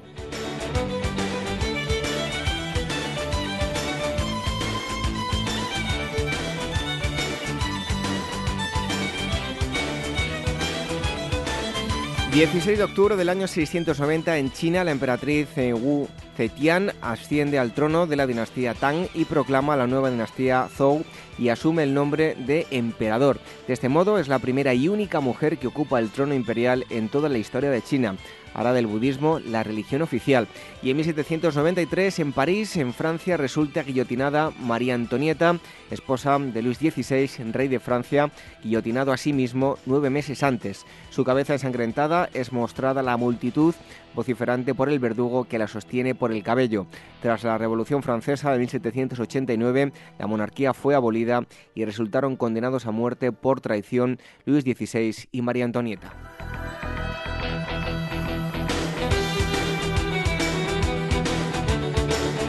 17 de octubre del año 1610, en la Catedral de la ciudad de Reims, en Francia, es coronado el joven rey Luis XIII con tan solo nueve años. Su madre, María de Médicis, será la regente. La mayor parte de su reinado estará bajo la influencia del cardenal Richelieu quien entrará en su Consejo de Ministros en el año 1624 para actuar como primer ministro hasta su muerte en 1642. Al año siguiente, en 1643, morirá Luis XIII. Y también en 1973 la OPEP llega al acuerdo de reducir la extracción de petróleo en un 5% hasta que Israel se retire de los territorios ocupados durante la guerra de Yom Kippur. Al no lograr resultado, Arabia Saudita y otras naciones cortarán la producción de petróleo de manera drástica e impondrán un embargo de petróleo total contra Estados Unidos y los Países Bajos en respuesta a su apoyo militar a Israel. El embargo causará la mayor crisis energética en los Estados Unidos y en Europa e iniciará una escalada especulativa sin precedentes en el precio del barril del petróleo.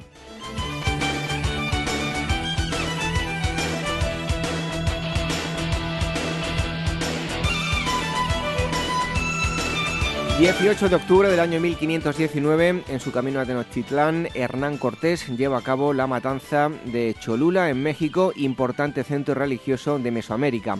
En no más de seis horas mueren unos 5.000 eh, chololtecas. Con esta matanza, Cortés logra infundir temor a Moctezuma y a los aztecas. Y también un 18 de octubre, pero de 1905, se abre la tercera edición de la Sociedad del Salón de Otoño en el Gran Palais de París, en Francia, donde se exponen por primera vez obras eh, fauvistas causantes de gran polémica.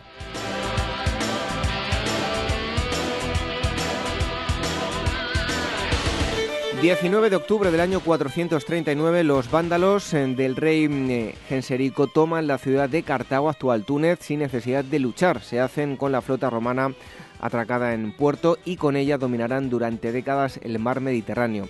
Y también un 19 de octubre del año 1862, hace 154 años, en Besançon, Francia, nace Auguste Lumière, que junto a su hermano Luis estudiará las posibilidades de las imágenes en movimiento e inventarán el proyector cinematográfico.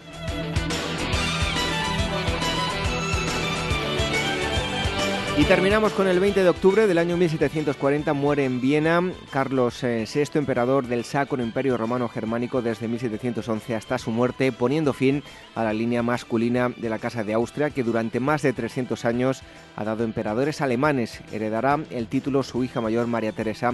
De esta manera comenzará la guerra de sucesión austriaca.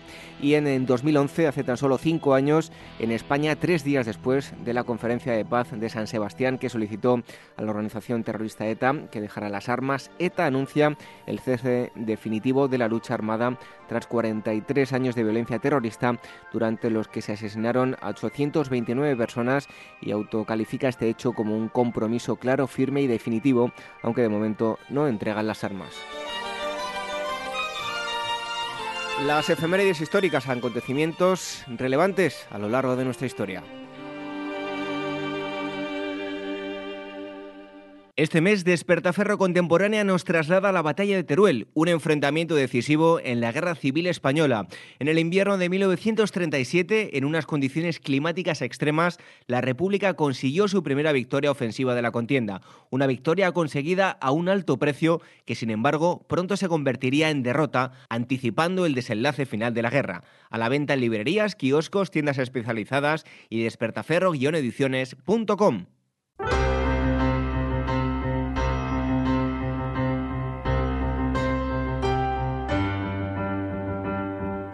Hasta aquí esta asamblea número 209 de Ágora Historia. Hoy hemos abierto el programa hablando de ocultismo y misterios durante el franquismo eh, con el escritor José Luis Hernández Garbi. Megalomanía, objetos de poder, la masonería y otros muchos asuntos los que hemos eh, tratado con él.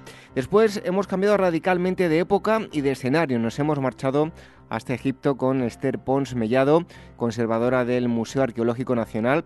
Nos ha llevado hasta mm, Oxirrinco, ella pertenece al equipo de mm, excavación. Una excavación arqueológica que lleva 25 años con trabajos allí, hemos conocido su historia. Y el tercer bloque lo hemos dedicado a las matemáticas y su historia. Hemos abordado este asunto con el escritor Vicente Muñoz Puelles, una forma amena y divulgativa para acercarles la historia de las matemáticas a los más pequeños.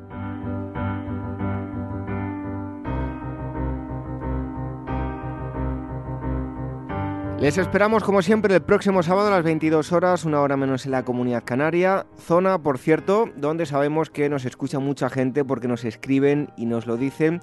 Así que mandamos un fuerte abrazo muy especial a todo Canarias y les agradecemos que sigan el programa con tanta atención desde allí.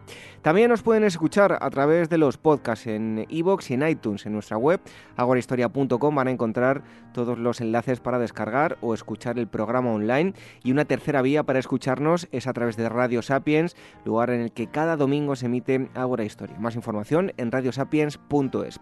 El email para contactar con nosotros, dos direcciones, contacto arroba agorahistoria.com y agora arroba capitalradio.es y las redes sociales, el Twitter arroba agorahistoria, facebook.com barra agorahistoria programa y telegram.me barra agorahistoria radio. Nos marchamos con una frase del escritor francés Blaise Pascal. Dice así, el hombre tiene ilusiones como el pájaro alas. Eso es lo que lo sostiene. Buenas noches, hasta el próximo sábado. Sean felices.